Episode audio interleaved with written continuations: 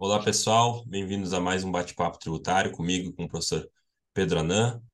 Nesse vídeo aqui a gente vai falar sobre um tema também bastante atual, bem recente, é que para quem não sabe, foi, foi julgado muito recentemente o tema 1182 de recursos repetitivos da STJ, que trata sobre a exclusão né, de subvenções para investimento, de benefícios fiscais de CMS, da base de cálculo do RPJ da CSLL. Né? Então, um julgamento que impacta muitos contribuintes, né? Porque a gente sabe que no Brasil existem muitos benefícios fiscais, né? Redução, isenção, enfim. Então, esse julgado acabou impactando aí, trazendo um grande impacto no cenário brasileiro e foi discutido aí por diversos especialistas em lives também, né? Enfim, com seus clientes, né? Porque a gente sabe que os clientes se preocupam com isso. Então, a gente vai falar um pouquinho sobre esse tema, o que foi julgado, quais que são os contextos de subvenção, o que, que se entende por subvenção de investimento, porque, como é que se caracteriza subvenção dentro da contabilidade, eu tenho que fazer uma reserva, eu posso colocar esse, esse valor aí, que é recebido a título de benefício fiscal em outro lugar na contabilidade. Já falar também sobre a lei, a lei complementar 160, que foi aquela que trouxe, né, regulamentou aquela, aquela, aquela função da guerra fiscal, né, que, que surgia em razão de que os estados concediam benefícios fiscais sem prévio convênio, né, com fase, então o Supremo julgou lá, né, repercussão geral, então teve a lei complementar 160 de 2017, a lei 12973 também é importante para essa discussão para fins da contabilidade da própria tributação pelo imposto de renda, que coloca algumas condições né, para que eu possa excluir esses rendimentos da, da base de cálculo do IR da CSLL.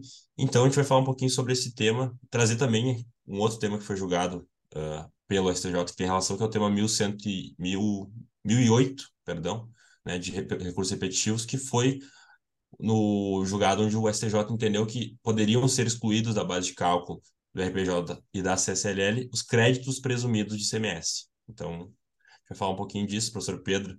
É, mais uma vez, muito obrigado pela sua presença aqui. Para quem não não não está inscrito no canal, pessoal, não se esqueçam de se inscrever, isso é importante para nós, importante para o canal, para a divulgação dos vídeos. E também dê um joinha se vocês gostarem do vídeo, tá? Qualquer dúvida, a gente também está tá aberto aos comentários. Professor Pedro, mais uma vez, muito obrigado. A palavra é sua.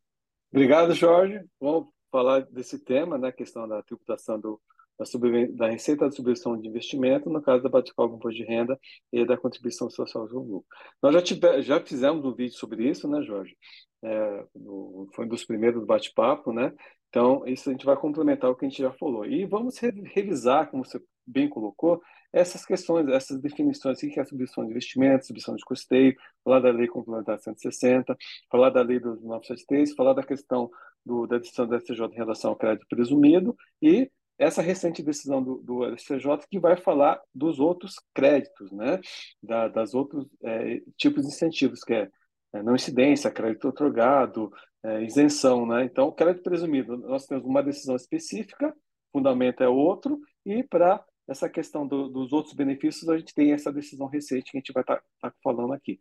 Então, uh, essa decisão do STJ recente é 1945110, né? E vamos falar primeiro da concentração. O que, que é subvenção né, para investimento, o que é subvenção para custeio? Então, subvenção para investimento são incentivos do governo para setores ou regiões cujo desenvolvimento haja interesse. Então, quando o, o, o governo estadual ou federal tem interesse que determinada região precisa ser incentivada para poder atrair empresas, para poder desenvolver projetos, para poder gerar empregos, para poder desenvolver aquela região, ela cria a subvenção para investimento, que ela pode ser né, tanto em ativos, eu posso dar ativos, eu posso dar um terreno para a pessoa usar, eu posso é, dar o local para a pessoa utilizar, ou pode ser em resultado, que seria através de valor financeiro, pode ser através, através até de recursos de dinheiro, ou através de incentivos fiscais, né? seja ele da área federal, do imposto de renda, a gente tem, tinha um exemplo da Sudan, da Sudene, né? É, que era incentivos da área do, do, norte e do nordeste, e temos os incentivos fiscais estaduais que os estados dão para poder fazer a atração desse investimento. E temos subvenção para custeio, que destinam-se a compensar despesas operacionais e de produção. Qual era a grande, grande discussão que nós tínhamos, né, no CARF, antes da Lei Complementar 160, né, de 2017? É, se o incentivo fiscal de ICMS estadual era subvenção para investimento ou subvenção para custeio. Então, nós tínhamos uma grande maioria das decisões no sentido que seria subvenção para custeio, né? É, a não ser que o contribuinte conseguisse comprovar né, que havia um projeto de desenvolvimento, que esse projeto estava sendo é, respeitado, estava gerando emprego. Aí, se nesse caso havia essa, essa, essa, esse cumprimento, aí as decisões eram no sentido que era subvenção para investimento. Então, é, para acabar com essa discussão, veio a Lei Complementar 160 de 2017, que alterou o artigo 30 da Lei 12973 de 2014, que ela veio falando no seu parágrafo Quarto, os incentivos e benefícios fiscais financeiros relativos ao imposto previsto né, no inciso 2 do capítulo artigo 155 da Constituição Federal, que é o ICMS, concedida pelos Estados e pelo Distrito Federal, são considerados subvenção para investimento, vedadas exigências de outros requisitos ou condições não previstas neste artigo. Então, aqui, acabou a discussão se é subvenção para investimento ou custeio. Se for incentivo de ICMS, é subvenção para investimento, portanto, se é subvenção para investimento, é considerado, né, tem, tem que se é, aplicar aquela questão né, é, do imposto de renda, que seria a não tributação. Tá? O disposto parágrafo 4 deste artigo não se aplica, inclusive, aos processos administrativos e judiciais ainda não definitivamente julgados. Né? Aplica-se. Então, nesse caso, ele retroage como é benéfico, também aplicaria os casos que ainda não eram julgados pelo CAR. Então, a partir da, de 2017, houve essa, essa alteração da legislação, por força da, dessa decisão do STF que o Jorge até comentou, portanto, acabou essa discussão, se é subvenção de custeio ou não. Né? É tudo subvenção de investimento. O que se começou a discutir é, essa subvenção ela tem que preencher requisitos? Os requisitos da Lei 973 de 2014, e para a gente poder relembrar, vamos falar quais são os requisitos que a lei fala, né, no artigo 30. Né? A subvenção para investimentos, inclusive isenção, redução de impostos concedidos como estímulo de implantação e expansão de empreendimentos econômicos e as doações feitas por públicos não serão computadas na dedução do lucro real, desde que registrado em reserva de lucro, aí nos requisitos é, tem que ser reserva de lucros, que contabilmente falando seria a reserva de incentivos fiscais, então, primeiro, isso transita como receita, afeta o lucro contábil. Depois, eu pego esse lucro, não posso distribuir para o sócio acionista, eu vou contabilizar isso como reserva de incentivo fiscal dentro do patrimônio líquido. Então, se ficar dentro do patrimônio líquido, ok, não é considerada subvenção para investimento, portanto, não se tributa por imposto de renda e para a contribuição social sobre o lucro. Tá? Então, é uma receita que é não tributável, eu excluo da base de cálculo do imposto de renda. Eu só posso utilizar quando? Para absorver prejuízos contábeis, desde que anteriormente já sido totalmente absorvida as demais reservas de lucro, ou seja, ela é a última a ser utilizada, ela não pode ser utilizada antes, ou para aumento de capital. Então, somente nessas duas hipóteses. Ou absorção de prejuízo ou para aumento de capital. Eu não posso distribuir. Na hipótese inciso 1, a pessoa deve recompor a reserva à medida que forem operados lucros período subsequente, as doações subvenções que tratam caput são tributadas caso não seja observado o exposto para o primeiro, se você distribuir antecipadamente, não capitalizar, vai ter que tributar, porque você perde o incentivo fiscal.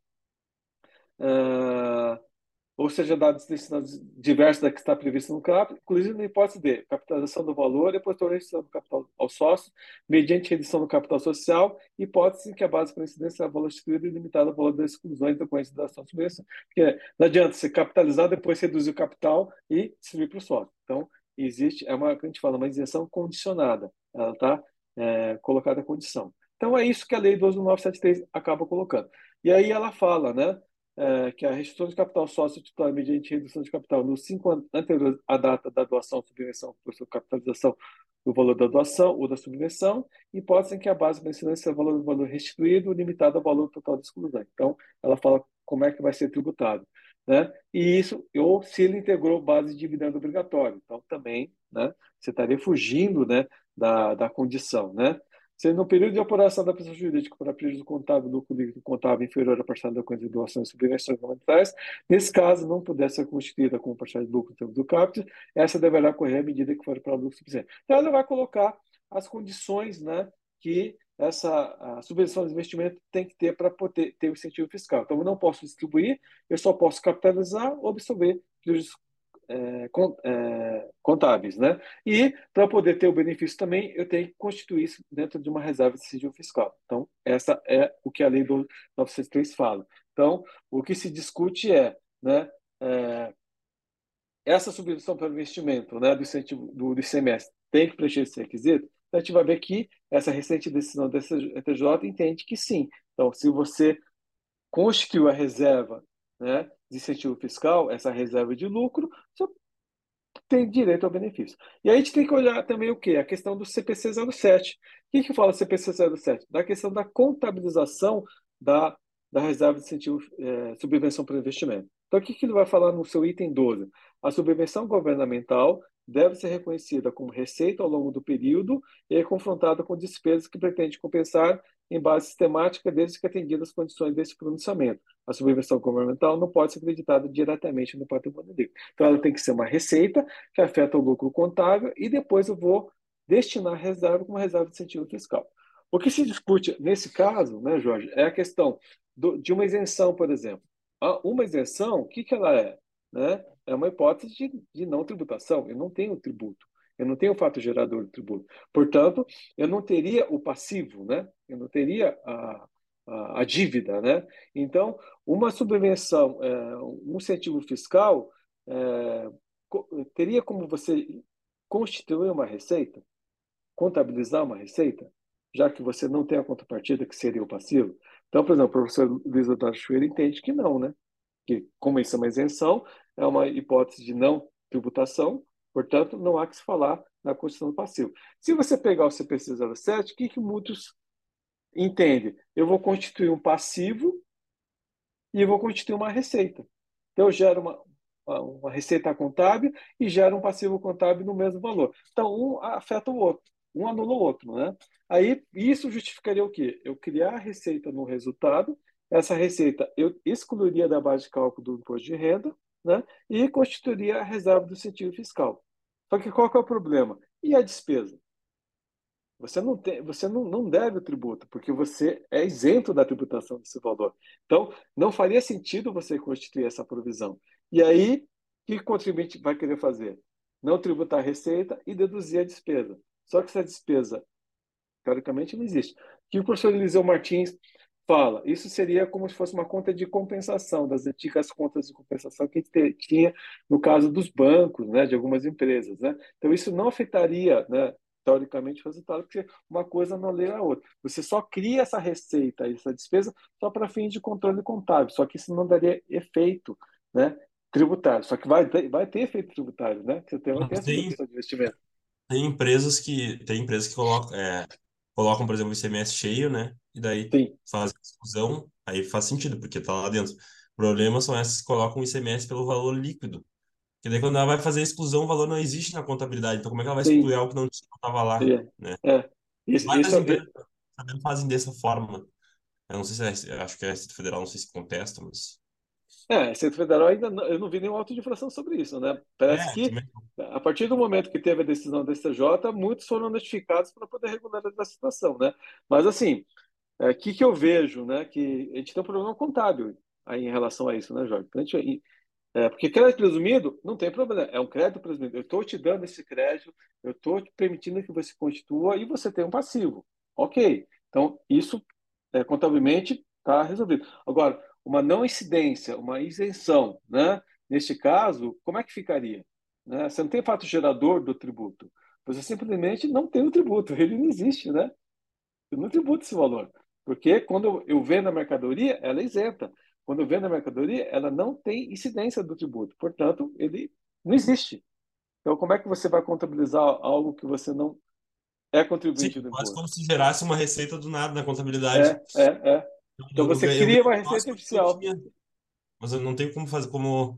Eu, não tenho contraprestação disso aí. Então, onde é que eu vou, vou colocar no negócio? Brota no... É, é, e aí que, que, que a gente Não fala?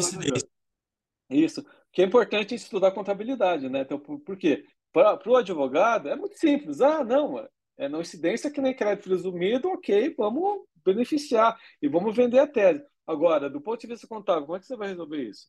Aí você vai conversar numa reunião com, com o contabilista na junto, ele é o chato, não, que, que ele fala que não dá para fazer, e você quer forçar, o advogado quer forçar porque quer ganhar um horário, só que você tem um problema na mão.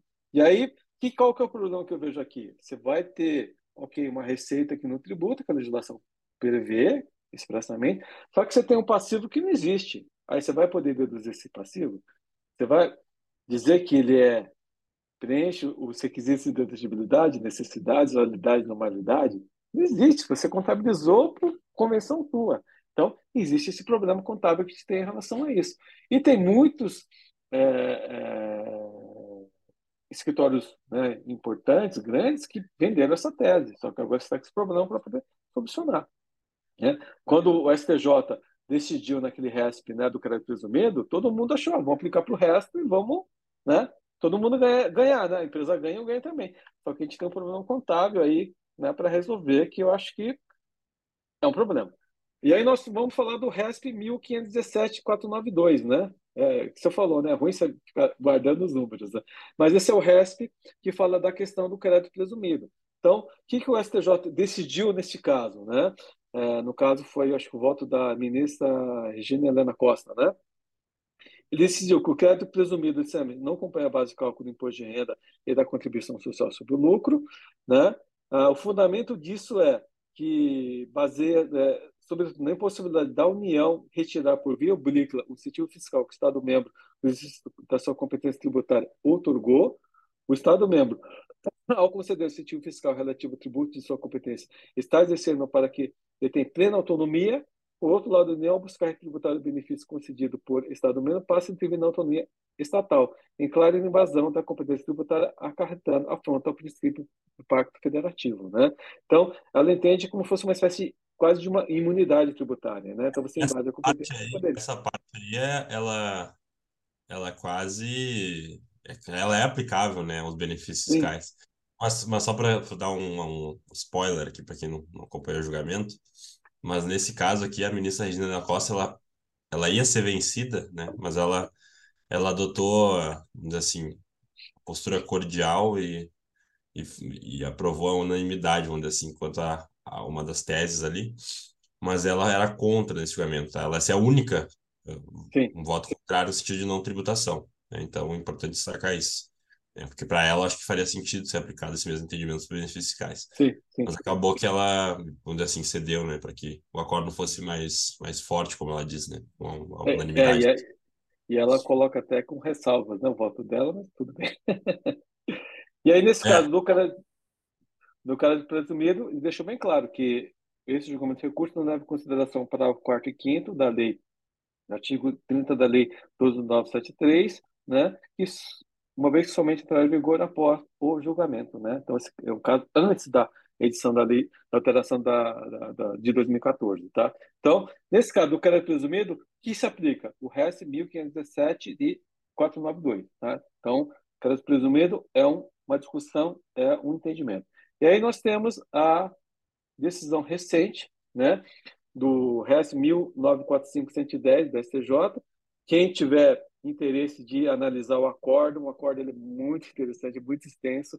São várias teses né, que são colocadas, né, Jorge, pra, foram postas em, em julgamento, se não me engano, foram nove teses para serem colocadas. Então, o que prevaleceu, o que foi aprovado, foi é, essas, três teses, é, essas três teses aqui. Então, primeiro, é impossível excluir benefícios fiscais relativos ao ICMS, tais como redução da base de cálculo, redução de alíquota, isenção, diferimento, entre outros, da base de cálculo do imposto renda da contribuição social, salvo quando requisitos previstos na, na lei, artigo 10 da Lei Complementar 160 e artigo 30 da Lei 1293 de 2014, não se aplicando entendimento firmado no RESP 1517-492, que exclui o crédito presumido do ICMS. Então, deixa bem claro, Crédito presumido é uma coisa, aplica o resto 1517 492. Agora, os outros créditos, os outros benefícios fiscais, eu vou aplicar este resto aqui, tá?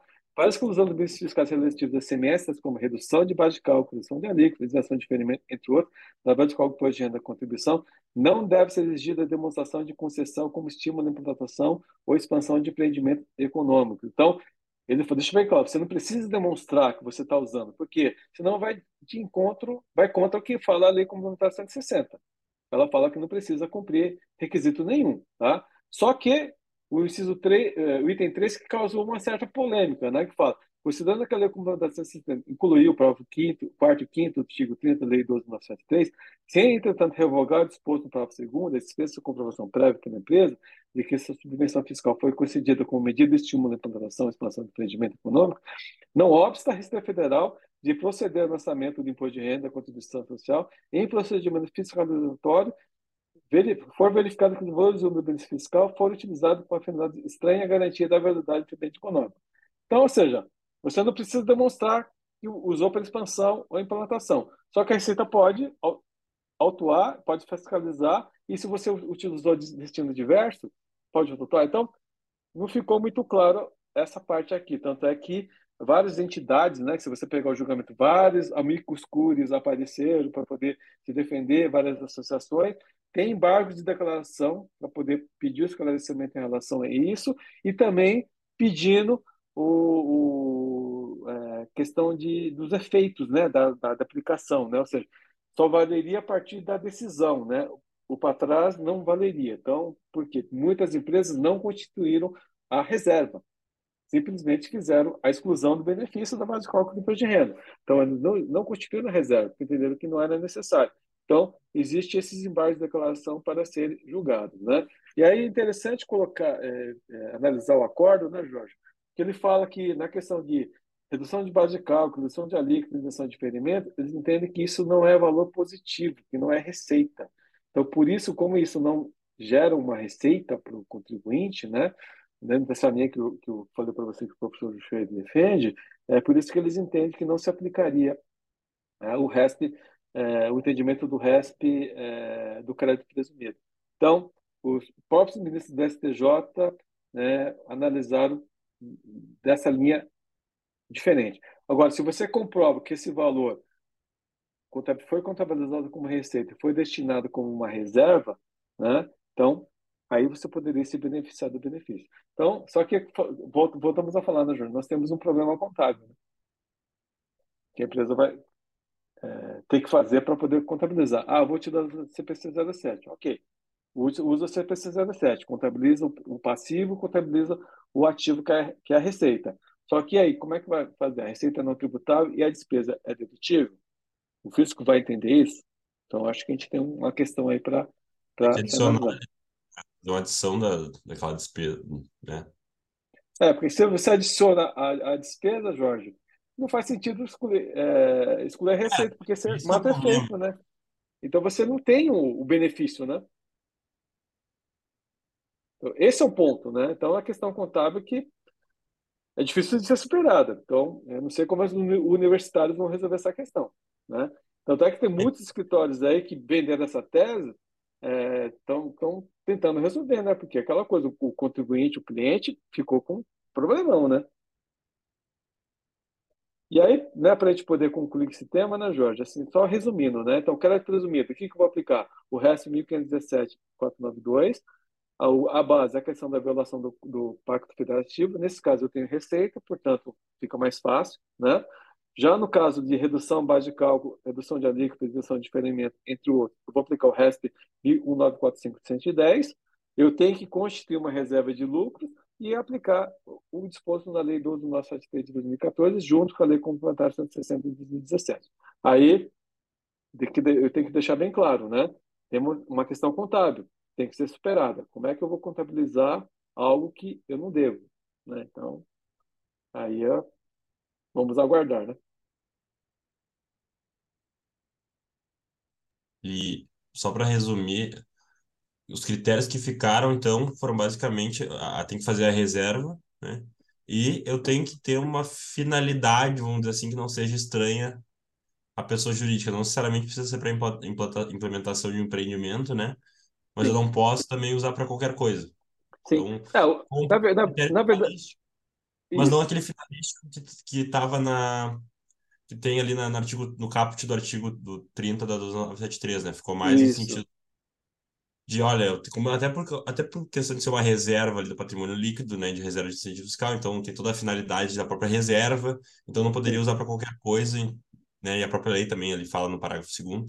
Então seria mais uma interpretação de finalística, assim, do porquê de fazer essa reserva e do porquê da, do incentivo. Eu não posso, por exemplo, pegar um incentivo, né, do Estado que, enfim, sei lá, foi feito para manutenção da empresa, enfim, e eu querer distribuir dividendo em cima do... Sim, sim, sim. É. Então acho Aí que, que faz um pouco de sentido, assim, acho não acho tão fora da fora da, da caixa esse pensamento do STJ. É claro, ficou um pouco fica também um pouco vai gerar discussão porque fica meio aberto, né? Assim, sim, é uma, sim, sim. É uma coisa que um, tem um fechamento dizer, conceitual, porque o fiscal pode chegar lá e entender que, que a finalidade é diversa, mas o que é a finalidade diversa do, né? É subjetivo, né? É subjetivo. Exato. Esse é o problema. assim, que, que a empresa tinha que fazer? Demonstrar que ela contabilizou como receita, essa receita foi destinada como reserva, eu não, não distribuí esse valor, né? eu só vou utilizar ou para capitalização ou para absorção de prejuízo contábil. Se você fizer isso, você está preenchendo os requisitos da DI 12973. Portanto, eu tenho direito ao benefício. Ah, mas você não comprovou que está utilizando para expansão e desenvolvimento. Ok. Isso o STJ está falando que eu não preciso fazer. Eu só não posso dar uma destinação diversa. Eu não distribuí para o meu sócio acionista. Então, você não pode me autuar. Então, acho que se você conseguir fazer isso, eu acho que você consegue se aproveitar. Agora, o problema é o passivo, né, Jorge? o que, que eu faço com isso, né? Porque não é, dá para contabilizar só ativo, né? Só a receita, né? Porque você vai ficar com uma coisa. Tem que fazer o crédito e débito, né? É, então, tem que fazer o crédito e débito. Então, esse, esse, é, esse é um ponto que, que tem que se pensar. Vou até dar uma olhada depois no, no parecer do, do Eliseu. Ele, ele juntou um parecer no, nesse caso aí. Eu, não, eu, tenho, eu tenho ele baixado aqui, mas, mas eu não cheguei a ler. Não sei se ele, ele deve, talvez, deve passar por isso. Seria bom dar uma olhada. Não, sim, sempre bom dar uma olhada, viu, Jorge? Sempre bom dar uma olhada. Esse tema, é, esse tema assim ainda não esgotou, né, Jorge? Esse tema ainda tem esse desembargo de declaração que vai ser julgado. A gente vai ter ainda, né? É, a Receita vai atuar as empresas e vai ter discussões, vai ter é, fase administrativa, vai ter julgamento no CARF em relação a isso. Então, a gente, são, tem bastante coisa aí, né? tem, um, tem um, uma discussão, um longo caminho a percorrer em relação a esse tema aí. Sim, com certeza. E esse, esse, esse, esse ponto da não modula, da modulação de efeitos, né? Sim. Eu, eu acho que isso é uma coisa que, sinceramente, não, não deveria nem se, se cogitar, porque a decisão tem que se aplicar para frente. É como se fosse uma, é um precedente, uma nova lei. É uma, eu não tenho como querer aplicar para trás, ainda mais o tributário, né? Tem e retroatividade, é a regra da sim, retroatividade. Sim, né? sim, sim, sim. Ali não é uma lei, normalmente, mas é uma interpretação da lei. Então é uma lei nova, basicamente. Eu dei, eu dei uma letra nova para a legislação. Porque senão vira isso. Então, então não preciso mais do legislativo para fazer lei nova. É só mudar uma lei por meio de decisão judicial e se aplica para trás. Sim, né? então, sim, sim. E, e, aquela coisa, que a discussão que o, o judiciário não é legislador. Ele é só julgador, né? Ele não pode Exato. legislar, ele tem que julgar, né? Então, o grande problema é isso, né? Querer que o, o, o STF legisle, legisle e acaba afetando todo o mundo jurídico, né? E as empresas e, e, os contribuintes são afetados, né, Jorge? Então esse, esse é o problema. Bem, ficam, os contribuintes aí vêm procurar os advogados, né? Para saber o que fazer, essa é verdade. Verdade. Do jeito. Esse é o nosso trabalho, né? Que, queiramos ou não, é a nossa realidade. A gente resolver o problema. Faz parte. Mas, e, e agora fazer só uma recomendação, pessoal, para quem não estudou ainda esse tema, né, que é difícil, eu acho, quem está no tributário aqui não viu, tem muita coisa mesmo, muita coisa, assim, de conteúdo produzido, né, lives dessas instituições, é, escritórios fazendo lives sobre isso, né, então vale, vale a pena dar uma estudada, dar uma lida no acórdão, salvo engano tem umas 70 páginas, então dá para ler, assim, é tranquilo, né, tem uma. Claro, não tem partes ali que é mais processual, então vocês não precisam ler necessariamente, né? Leiam só mais da matéria de fundo mesmo. E, e, le, e estudem contabilidade também, é importante para esse tema, né? Saber. Sim, sim. Leiam, leiam esses artigos sobre, sobre contabilização de incentivo ICMS. Salvo engano, acho que até tem um no Controvérsias, volume 3 ou volume 1. Aqui eu tenho que falar sobre isso. Ele fala desse problema. Mas eu vou procurar depois, a gente pode divulgar ali no Instagram também. É, e no canal nós temos, né, Jorge? Nós temos vídeos em relativo a isso, né? Que, que, que você falou é importante. Eu acho que antes de quem está chegando agora, antes de ler o acordo, vai estudar o que, que é sobrevisão para investimento, como é que contabiliza, para poder entender o que, que é, para depois você ler o acordo e entender o que, que é a discussão. Porque não adianta nada, se você não sabe a base, né, aquela coisa, né? E, e já querer é, entender o assunto. Então, vai no, no, no básico, entende o que, que é, aí depois estuda e vai é, chegar na sua conclusão. Acho que isso é importante. É, para quem está chegando agora, a gente sempre recomenda que veja uns vídeos anteriores, assim, os vídeos mais básicos. Tem vários vídeos do professor Pedro também no curso de, imposto de renda dele, né, PIS e COFINS, então para quem está chegando agora é bom dar, dar, uma, dar uma visualizada aí que, que vai chegar com uma carga mais uma carga uma carga mais alta né, de, de conhecimento para entender esses temas aqui que, que a gente fala às vezes até meio de forma mais descontraída, vamos dizer assim, né? Sim, sim. Então é isso, pessoal. Não, não se esqueçam de dar o joinha aí para quem, quem gostou do vídeo. É, comentem qualquer coisa. Nós estamos, ficamos felizes com os feedbacks atuais. Então, sim. se quiser dar feedback, seja positivo ou negativo, a gente está aberto. E também, é, eventualmente, compartilhem o vídeo, né? Não se esqueçam de se inscrever no canal também. Se inscrevam, que é importante isso. Não sei quantos inscritos tem no canal agora, professor, mas... É quase 1.100, Jorge. Estamos 1.090. Já tem um público legal aí para um tema específico Sim. como esse. Mas é isso. Seguimos com, com a parceria aí e ficamos à disposição. Obrigado, professor. Eu que agradeço, mais... Jorge. Obrigado aí, tratando de tema bastante relevante e atual. Né, e agradeço a todos que nos assistiram e continuem nos acompanhando. Então, obrigado até a próxima. Tchau, tchau, pessoal. Tchau, tchau.